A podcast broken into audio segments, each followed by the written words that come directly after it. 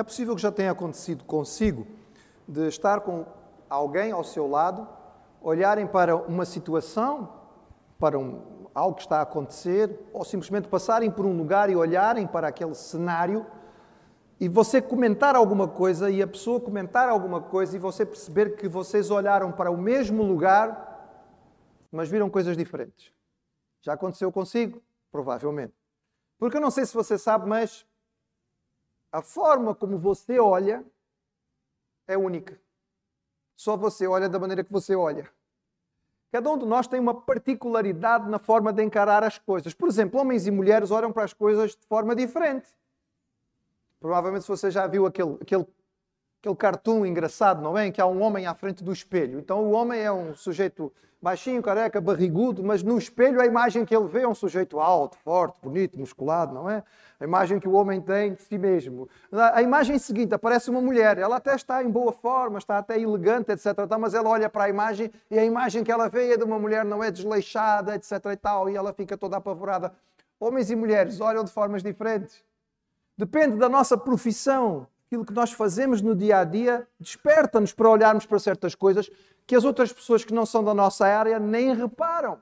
A idade que nós temos, a geração de onde nós viemos, a cultura que nós adquirimos, a nossa posição social, tudo isto faz com que nós olhemos e a nossa forma de olhar muda para melhor ou para pior. E acredite, meu irmão, o inimigo trabalha muito para alterar a nossa visão, para mudar a forma como nós olhamos.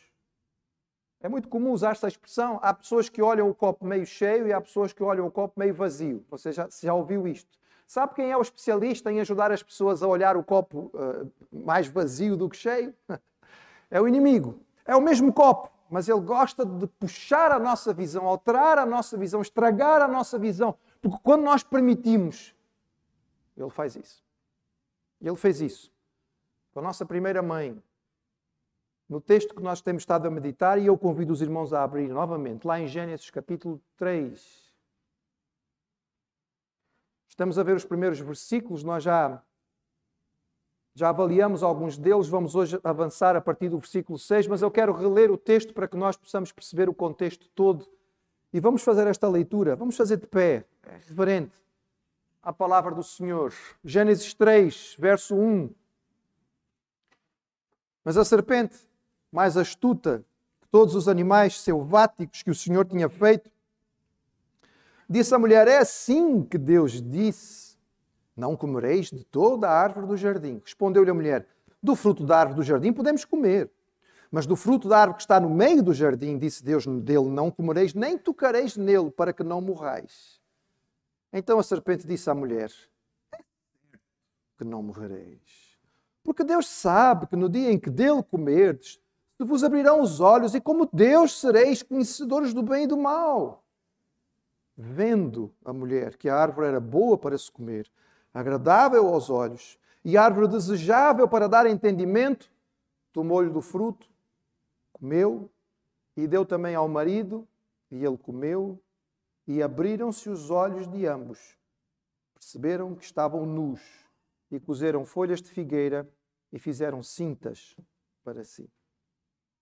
Pai, o teu Espírito inspirou, ele também ilumina, ele esclarece. Nós rogamos que ele fale connosco nesta hora. Em nome de Jesus. Amém. Os irmãos podem sentar-se. É evidente que se a mulher não podia comer desta árvore, ela sabia que árvore era se tinha sido explicado e designado que aquela árvore era uma árvore cujo fruto iria trazer a morte, a mulher sabia qual era a árvore. Ela não tinha que adivinhar, ela já tinha visto esta árvore antes. Ela já tinha olhado para esta árvore antes. Mas agora o seu olhar era diferente. O versículo 6 diz: E viu a mulher, e vendo a mulher. Antes, ela tinha olhado para aquela árvore e ela tinha visto de acordo com a palavra de Deus e ela tinha entendido perigo. Ela olhava para aquela árvore e ela via um grande sinal de aviso: morte. Agora, ela olhou para aquela árvore com desejo, com lascívia, com malícia. Fora sugerida ao seu coração. Antes, ela olhava para aquela árvore e ela sabia que aquela árvore ia trazer coisas muito ruins, que ela nem conseguia perceber o que era, porque morte era uma coisa estranha, que eles não, não tinham experimentado. Agora ela olhava para aquela árvore e ela via coisas boas, desejáveis, promessa da serpente. Ah, irmãos, como é complicada esta questão da visão. Uma palavra nos fala sobre isto. Jó, que era, que era considerado um homem justo, a Bíblia diz que ele era justo e íntegro. Ele diz a certa altura, na sua defesa pessoal: Fiz aliança com os meus olhos, como pois os fixaria numa virgem? Ele sabia que o homem era sensível a olhar para a mulher. Então ele diz: Eu fiz aliança com os meus olhos, eu não vou olhar para aquilo que eu não devo, porque é um risco, eu não quero ser tentado. O Senhor Jesus ensinou que os olhos pecavam. Ele dizia: Vocês ouviram dizer, não, não devem adulterar. Eu, porém, vos digo: qualquer que atentar, que olhar para uma mulher para a cobiçar, em seu coração cometeu adultério com ela. Adulterou através da vista. É por isso que Jesus dizia: a candeia do corpo são os olhos. De certo que se os teus olhos forem bons, todo o teu corpo será luz. Se, porém, os teus olhos forem maus, o teu corpo será tenebroso. Alerta da palavra do Senhor. Irmãos, não é por acaso que o inimigo investe tanto no visual, ele investe nos efeitos especiais, ele investe no atrativo, no belo, ele é mestre em nos encantar, em tornar as coisas bonitas. Ele tem capacidade de pôr uma capa por cima daquilo que é medonho e nós olharmos e só vemos coisas agradáveis. A mulher olhou desta vez e o que ela viu foram benefícios contrários aquilo que Deus tinha declarado e além do que Deus tinha oferecido, que era o suficiente para o homem. Vejam, vejam a, a progressão que o texto nos diz. Diz que ela olhou e disse e viu que a árvore era boa para comer, era, agradável aos olhos e desejável para dar entendimento. Mas responda-me com aquilo que você já conhece da história. Ela tinha fome? Tinha falta de comida, ela? Coitadinha, não era? Estava esquelética, não é? Precisava mesmo de alimento. Desgraçadinha, não comia há uma semana, então quando ela viu a árvore, oh, agora vou comer. Não, não é isso que o texto diz, irmãos. O texto diz que havia abundância no jardim, muitas árvores no jardim, e Deus tinha dito: podem comer de todas. Desta não.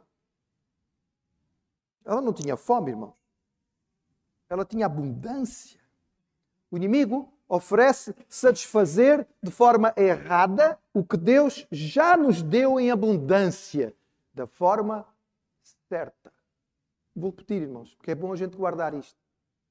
A tentação é a forma do inimigo nos oferecer de forma errada aquilo que Deus já nos ofereceu abundantemente da forma certa. E quando nós escolhemos a forma certa que Deus nos deu, esta forma é, é, agradável, é abençoada, é prazerosa, é abundante, satisfaz. Mas quando nós experimentamos ou, ou caímos na tentação de usar aquilo que o inimigo sugeriu, a satisfação é mínima, é passageira, é insuficiente. O Senhor nos dá um banquete, mas o inimigo oferece uma casca de pão e faz-nos achar que a casca de pão é maravilhosa e melhor do que o banquete. Foi o que aconteceu aqui. Todas as árvores disponíveis. Mas ela agora olhou para aquela e disse: Ai, estou cheia de fome. Esta árvore é boa para comer. Diz o texto que ela olhou e ela viu que a árvore era agradável aos olhos, era bela. E eu pergunto outra vez, irmãos: havia falta de beleza no jardim? Ela não tinha visto nada bonito até então?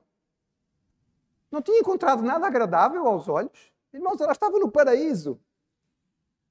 Se nós hoje olharmos para a natureza e vemos tanta coisa bela, passados milénios em que nós estamos aqui neste planeta a estragar, a estragar, a estragar, a estragar, a estragar, o irmão consegue imaginar como é que seria a beleza do jardim que Deus plantou para colocar lá o homem, ainda sem pecado no mundo? Consegue imaginar, irmãos?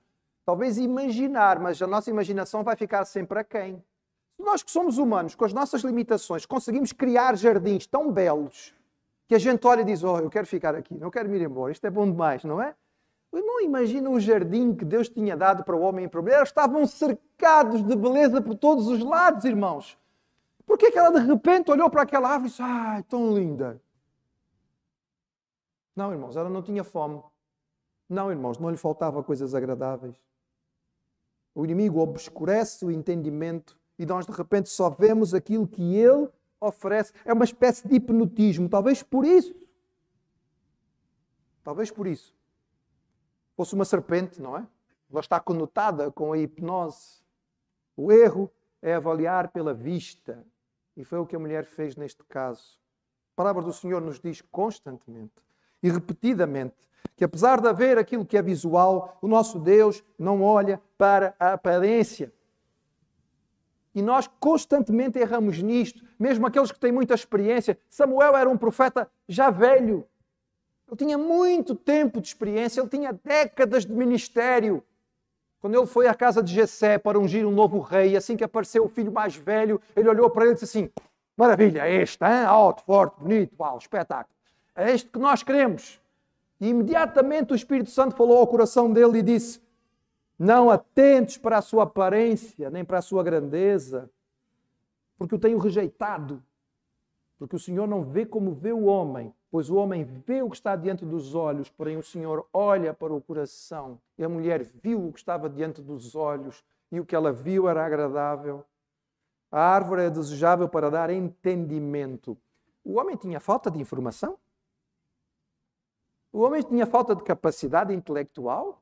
O homem tinha falta de conhecimento ou de sabedoria? A Bíblia diz que durante poucas horas em algumas poucas horas, Adão foi capaz de olhar e nomear todos os animais, todas as espécies originais que existiam.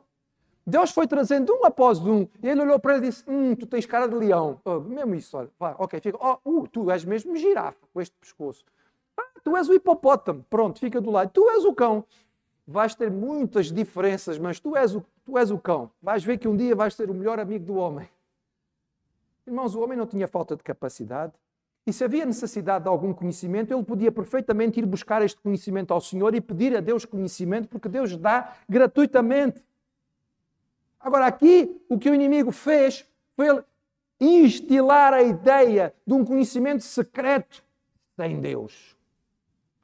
Irmãos, conhecimento sem Deus leva à morte. A ciência é um dos deuses da modernidade. O mundo tem de tal maneira aceito a mensagem da ciência como sendo salvadora, que até a nossa forma de encarar a história a classifica e a nomeia de forma maligna, irmãos. Se os irmãos lerem os livros, é verdade que já vai havendo algumas alterações, mas se os irmãos lerem os livros habituais, normais de história, os irmãos vão falar, vão ouvir falar sobre um período que é chamado a Idade das Trevas. Então ficamos com a ideia de que era tudo mal, uma desgraça, né? tudo horroroso. Sabe qual foi a idade das trevas, meu irmão? Foi a época em que o cristianismo governava. É a época em que o cristianismo estava no topo, não é? Em que a igreja cristã era, a, a, digamos, a, a igreja institucional a nível de todo aquele mundo do qual se falava a idade das trevas. Então, o que é que aconteceu? Houve um período extraordinário em que o homem teve uma visão de algo melhor. Então, aconteceu o iluminismo. Sabe o que é, é o iluminismo, irmãos? Foi o desenvolvimento da ciência. Ah, agora sim, chegou a ciência e fomos iluminados. Irmãos, maligna. Maligna a própria designação da história. Porque se a ciência existe, irmãos, é porque houve crentes em Cristo que entenderam que ela podia existir. Porque a origem da ciência foi com cristãos que entenderam que Deus tinha capacitado o homem para entender as leis da natureza. E eles consagraram os seus trabalhos iniciais ao Senhor, agradecendo a Ele pela capacidade que tinha dado ao homem. Mas à nossa volta, a ideia é esta, irmãos: o homem tem grande capacidade, sim. E o que é que ele faz? Ele aprende as leis da física e constrói bombas atómicas. Ele aprende as leis da biologia e desenvolve vírus malignos que podem matar em massa. É evidente que Adão não tinha falta de inteligência nem de capacidade, mas foi instilado no seu coração a ideia de que ele podia adquirir um conhecimento e este conhecimento só por si é ser válido. Irmãos, o conhecimento sozinho não tem valor nenhum. O seu valor está no seu propósito, nos seus objetivos. Para que é que você quer saber isto?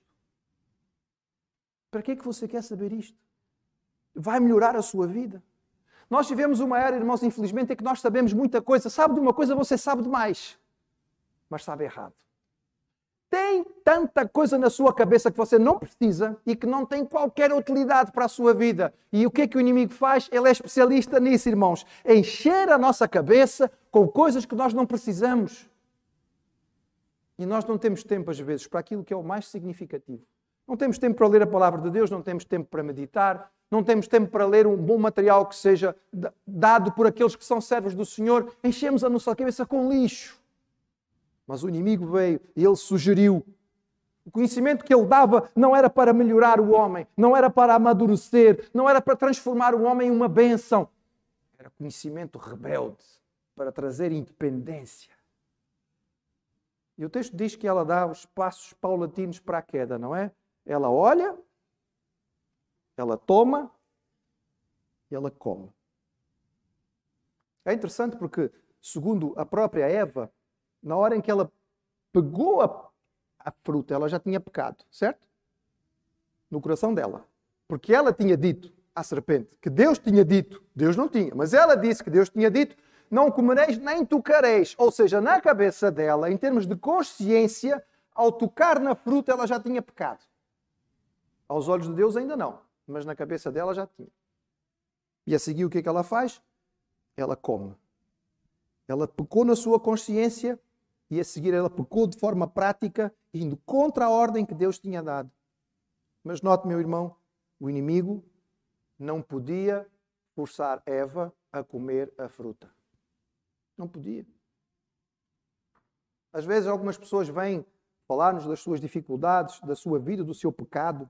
E eu já ouvi muitas vezes, a nível de, de, de atendimento pastoral, a pessoa dizer assim: Ah, pastor, eu não resisti, o inimigo, o inimigo fe me, fez, me fez cair, a culpa foi do diabo, o diabo me fez cair. Mentira! Mentira. Segundo a Bíblia, você caiu porque quis. Deus lhe deu vontade própria livre-arbítrio. Você tem escolha. Não diga que você foi forçado. Você não é forçado. O inimigo não força ninguém. Ele tenta. Tenta. Ele sugere, ele engana. Ele trabalha através do, do, do ludibriar. E você aceita. Como Eva aceitou. A serpente não podia fazer Eva comer. Ela podia sugerir. E Eva aceitou a sugestão. E ela comeu. Talvez a primeira impressão tenha sido: não morri.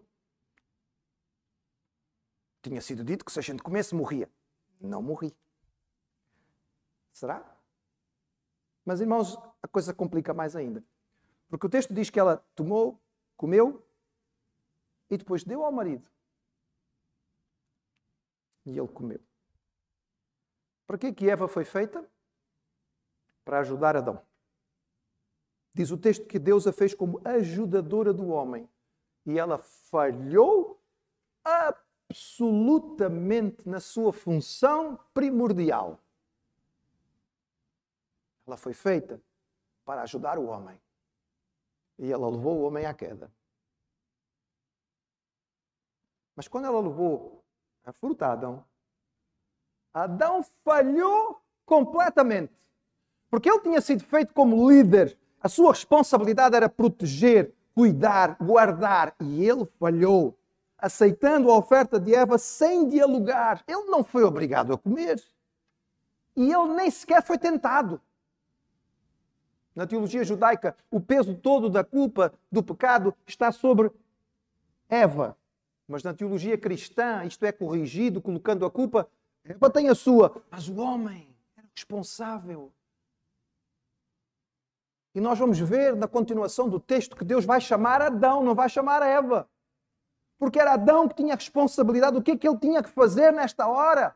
Ele tinha a mente limpa, ele tinha a mente lúcida, ele não tinha sido tentado, ele não tinha conversado com a serpente.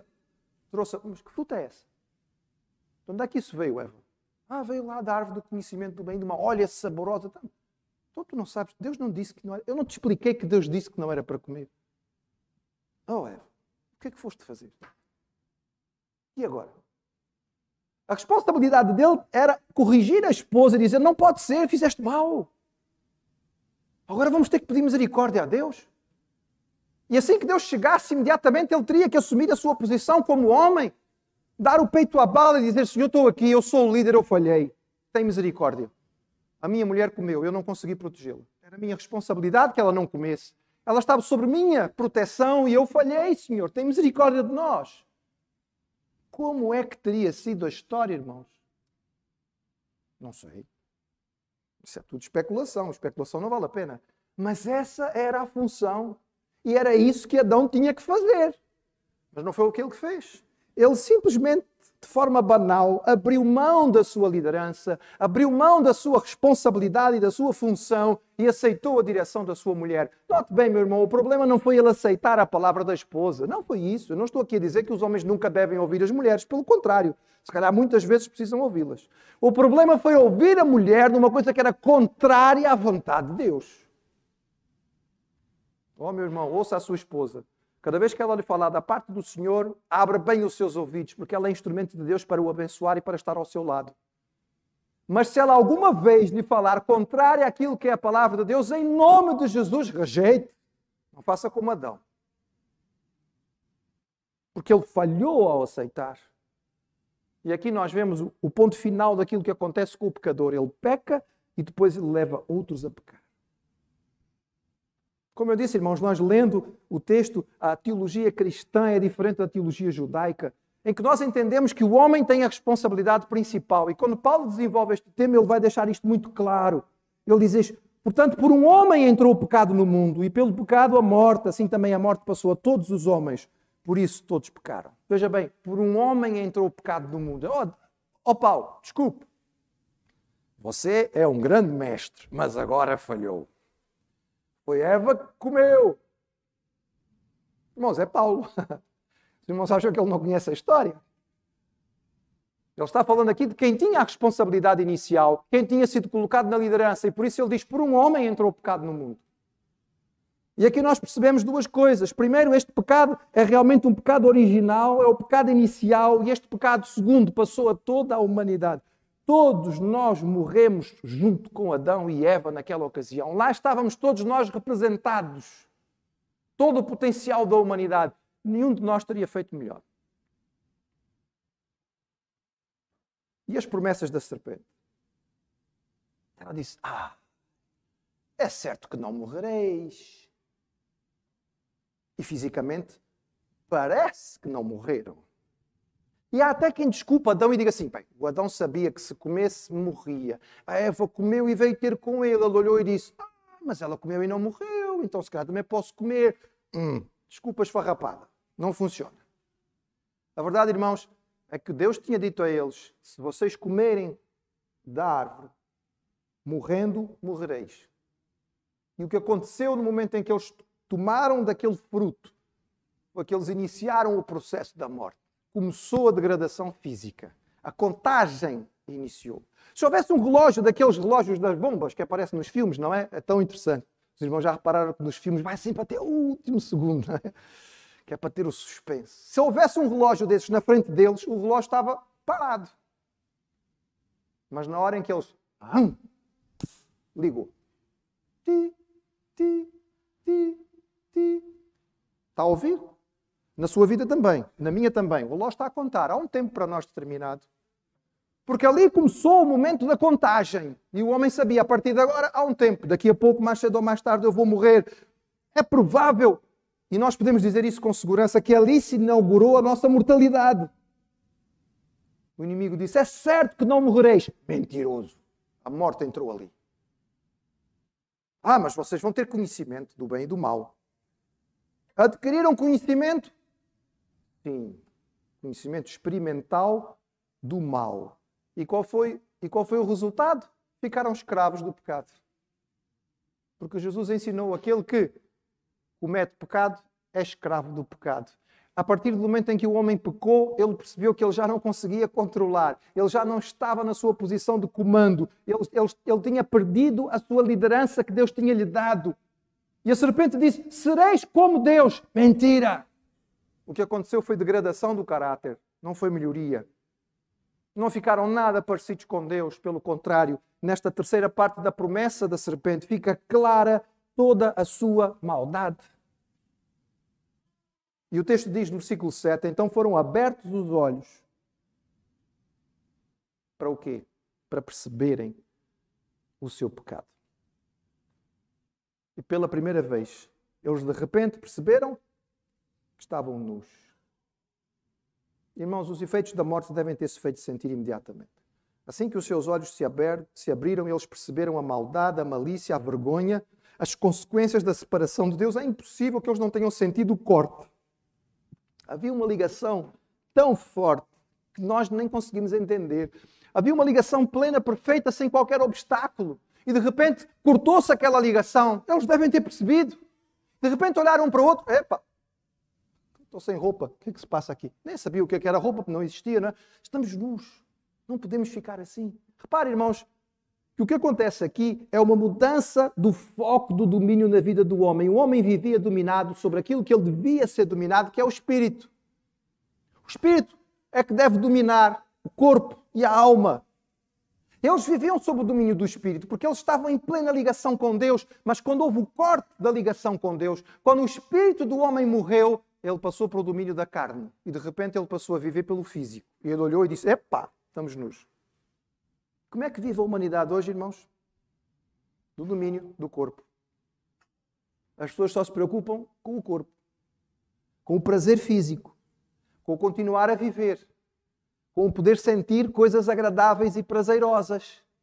Vivemos sob o domínio do corpo, o espírito passou a ser uma coisa secundária. É por isso, irmãos, que a palavra de Deus chama a atenção que os crentes precisam viver noutra esfera, noutro nível.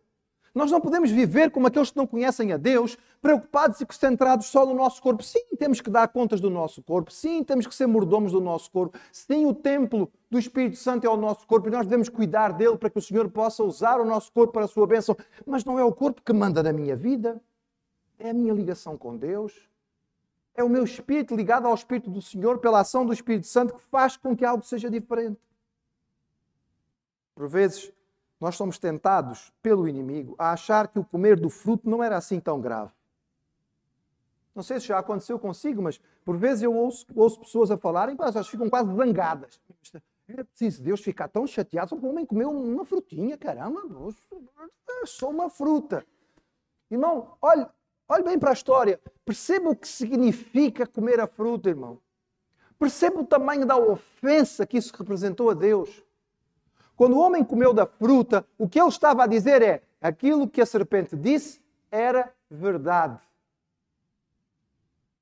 O Deus Santo, o Deus perfeito, o Deus amoroso, o Deus de graça, que tinha feito tudo, tinha composto todo o universo e tinha feito a terra e o jardim e colocou o homem ali graciosamente e que lhe deu em abundância tudo o que ele precisava.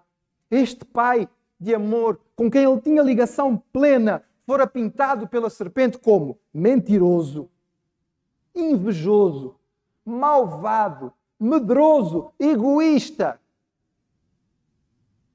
E quando o homem aceitou a fruta daquela árvore e comeu, ele estava a dizer: é assim que Deus é. O que é que nós ouvimos das pessoas dizerem à nossa volta, irmão? O irmão certamente já ouviu as pessoas falando à sua volta disto. Esta é uma das principais dificuldades que nós temos para falar de Jesus. É as pessoas, ah, o mundo está cheio de miséria, cheio de desgraça. Onde é que está Deus? Está Deus no meio desta desgraça toda? Como se nós não fôssemos responsáveis, como se a maldade não fosse nossa, como se não fôssemos nós que tivéssemos destruído o mundo, como se não fosse o nosso egoísmo, a nossa cobiça, a nossa inveja que fizesse tanto mal como não fosse a nossa incapacidade de perdoar aquilo que está ao nosso lado, que não estivesse a estragar tudo o que temos ao nosso redor. Mas o que as pessoas fazem com tanta facilidade é blasfemar. E o que é que Adão e Eva fizeram nesta ocasião? Foi isso que eles fizeram. Eles deitaram a perder tudo aquilo que era garantido da parte de Deus, aceitando o totalmente duvidoso da parte da serpente.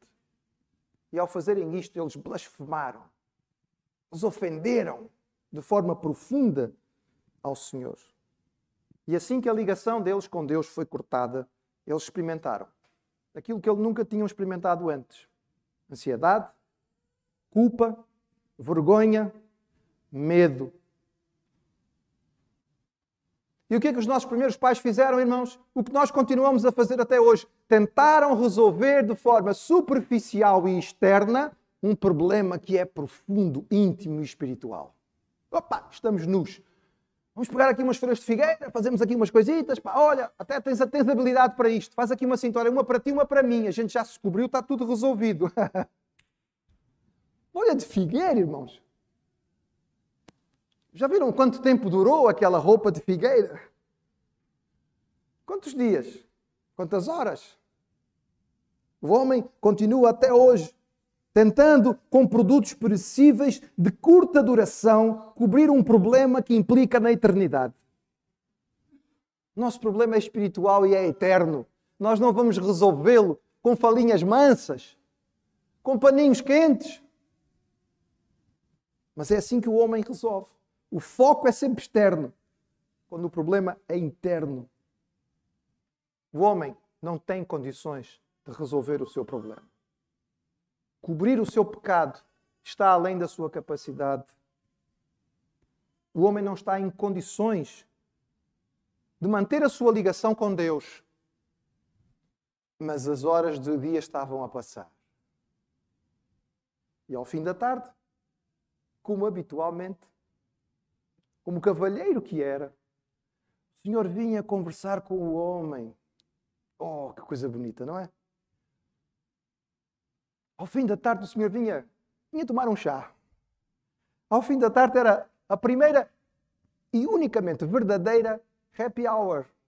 Era a hora em que Deus vinha sentar com o homem para conversar. Então, o que é que achaste todos de novo no jardim? Como é que correu o trabalho? Quais são os teus planos para amanhã? E naquela hora, a hora de profunda comunhão, a hora de intimidade, a hora de proximidade, a hora do aconchego, a hora em que o filho podia se enroscar nos braços do pai, o homem não está em condições de o receber.